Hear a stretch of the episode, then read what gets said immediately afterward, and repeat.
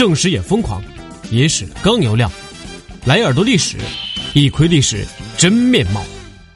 在《西游记》里，大天尊和天尊级别的仙人那是很了不起的。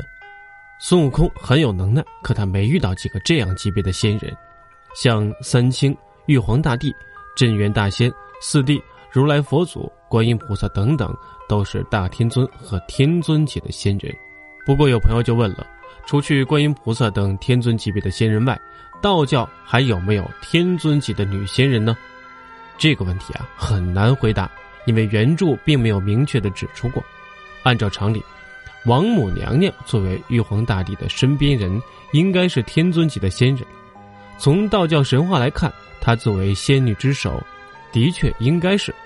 为了庆祝王母娘娘的生日，仙界还特意设了蟠桃大会，给娘娘祝寿。这一天，仙人们都来祝寿，还能吃上蟠桃。可是，在《西游记》的神话背景下，他绝对不是天尊级的仙人。这话怎么说呢？其实，这和吴承恩给《西游记》定下的主题有很大的关系。大家都知道，《西游记》主要是讽刺明朝的官场，皇帝身边除去官，还有后宫外戚，外戚专权，外戚作乱，这些都是史上常见的事情。吴承恩讽刺外戚，可他讽刺的却不是玉皇大帝的外戚，而是讽刺如来佛祖的外戚，也就是孔雀大明王菩萨和金翅大鹏雕。大明王菩萨以佛母之尊，让观音菩萨替他惩罚下界曾经伤了他孩子的国王；金翅大鹏雕以佛救之尊，在下界作乱，吃了一国的人。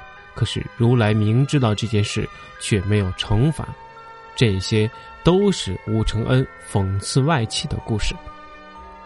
神话里唯一的帝王玉皇大帝却没有外戚作乱，反正是杜撰。吴承恩为何不杜撰王母娘娘的亲属呢？原因也很简单，他把不是玉皇大帝夫人的王母娘娘写成了玉帝夫人，就是要体现内心对帝王打击外戚的渴望。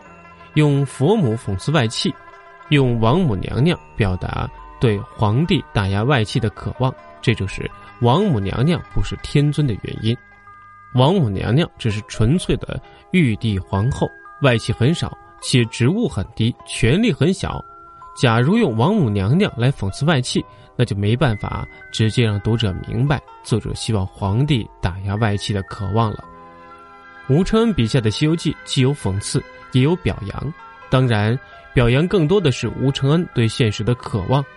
所以，《西游记》里道教及道教天庭仙人众多，但天尊级别的女仙没有。诸位仙人对王母娘娘的敬畏，只是因为玉皇大帝的地位。好了，本期耳朵历史就跟大家讲到这里，我们下期不见不散。